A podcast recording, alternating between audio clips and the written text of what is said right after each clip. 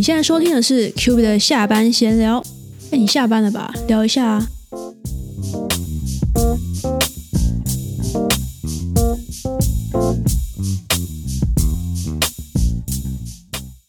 欢迎再次收听今天的 Q B 的下班闲聊，我是 Q B。这集一开始哦，我想要用一个小故事来做一个开头。我小时候大概幼稚园之前吧，那时候我的发型一直是那种小瓜呆头，俗称小男生头。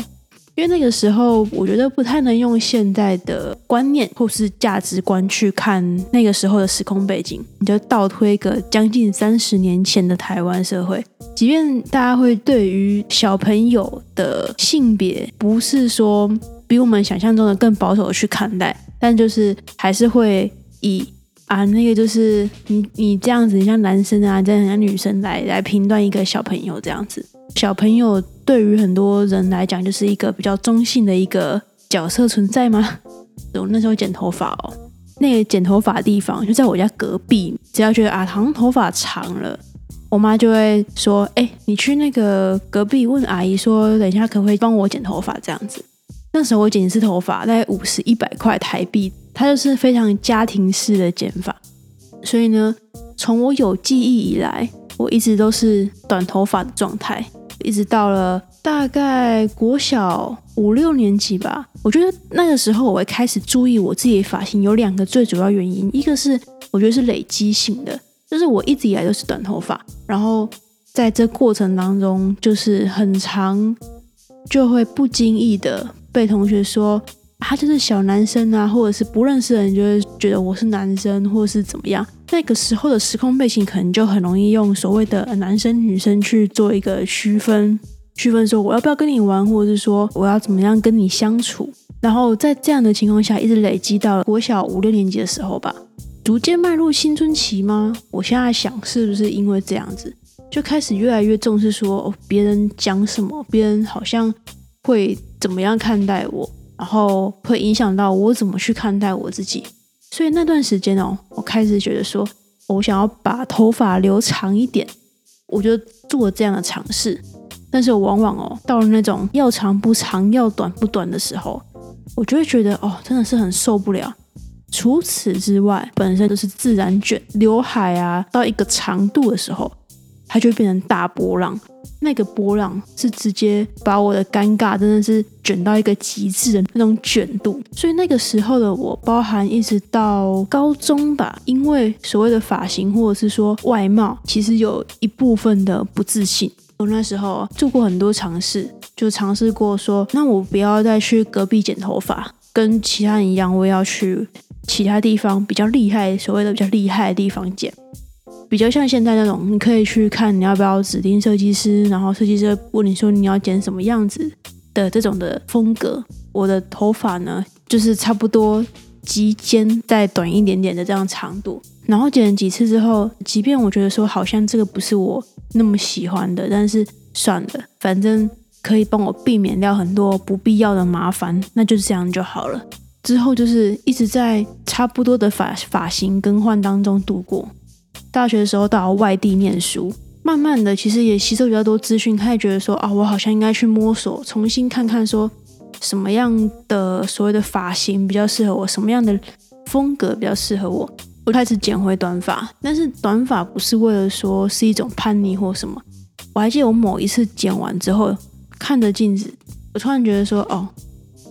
对，好像原来这个才是我，不是说我今天一定要到。什么样的发型，什么样的长度才是我？是好像看到自己哦，原来我是这样这样子的一个状态，就是心里产生了一个共鸣，然后去做不断的微调微调，然后到了更之后开始就出社会了嘛，然后也到了台北，又又换了一个另外一个新的城市，然后又找了一个新的设计师，就开始更知道说哦，原来我喜欢什么样的发型，然后。我愿意去尝试什么样发型，我觉得很重要。就是喜欢跟你愿不愿意尝试，我觉得是不一样的事情。跟我自己适合什么样的，这都是在非常多次的不断的冲撞、碰撞，剪完后悔，然后又长回来，然后去换设计师等等的，不断的尝试过后，才慢慢越来越找到自己喜欢的状态。所以到了现在呢，我不知道我以后喜欢的类型会不会变啊？但总之就是现在我这是我喜欢的状态。那剪完这个发型，我看镜子里面的我，看到我自己的时候，会觉得哦，对，认同说 OK，这就是我我喜欢的状态。最开始用这个小小的故事来开头。不是想要分享什么我去哪一间剪很厉害，而是前阵子啊做了一个访问，访问 Eric 篮球博物馆的 Eric，Eric 是我非常喜欢的一个 YouTuber。我不知道大家提到篮球会想到什么，可能就是很激情吗，或者是说很狂热啊，然后大家就是运动狂等等之类的。但是我觉得 Eric 他非常特别的一个点，就是我自己还蛮常听到或是看到有人说他就是篮球诗人的感觉。你想要篮球这样的一个一个概念，就是我们常有的一些标签加上诗人。乍看之下好像有点格格不入，在 Eric 身上，他的独特的风格就是这样的。不管是他的影片的旁白，或者是说他所切入的一些价值观，其实多多少少都有这样的一个感受。我还记得我那时候在访问他的时候，有问到一个内容，有没有什么样的转捩点让你觉得说，我接下来想要这样做，或是我接下来想要改变什么样的风格？他说。好像没有一个特别的转捩点，因为通常都是一直做，然后到了某一个阶段，就会开始慢慢的摸索出自己想要做什么样的方向，累积性的让他慢慢的越来越看清楚自己的一个方向。最近 Eric 他也出了几个新的，就是陆续出了几个新的影片了。那影片里面有包含访谈当中有提到的，当时说的未来的一个规划，更贴近本尊。的人物志，他提到他最开始就是都是用一些二手资料，就跟很多的我们大家都一样。他现在做的人物志比较些许不同的是，访问了这个可能球员本身，以及他可能以后以前接触过的队友也好啊，或是教练等等的，做出了他当时所说的他未来的规划，想要去做的一个改变。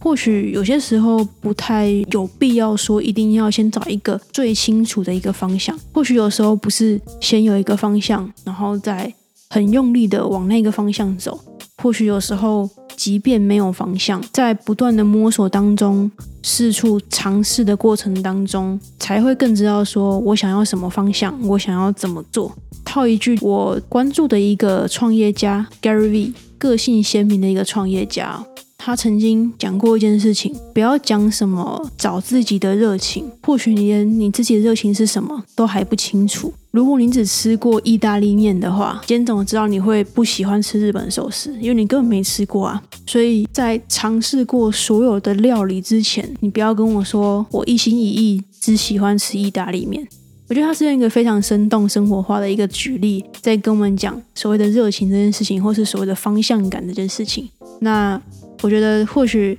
带到我们自身，有些时候，当然很多人说选择比努力重要，但当还我们还不确定怎么选择之前，或许放宽心的去多方尝试，才是更了解自己喜好，更知道自己要怎么做之前的对自己更好的一个过程吧。也谢谢大家收听今天的 Q 北下班闲聊，欢迎留下五星评论。如果你有自己什么样的烦恼，希望有人聊聊的话，也欢迎把你的烦恼或是你想聊的内容私讯到我的 IG，那所有的资讯我都会放在下面资讯栏。Q 北下班闲聊，我们就下期再见，拜拜。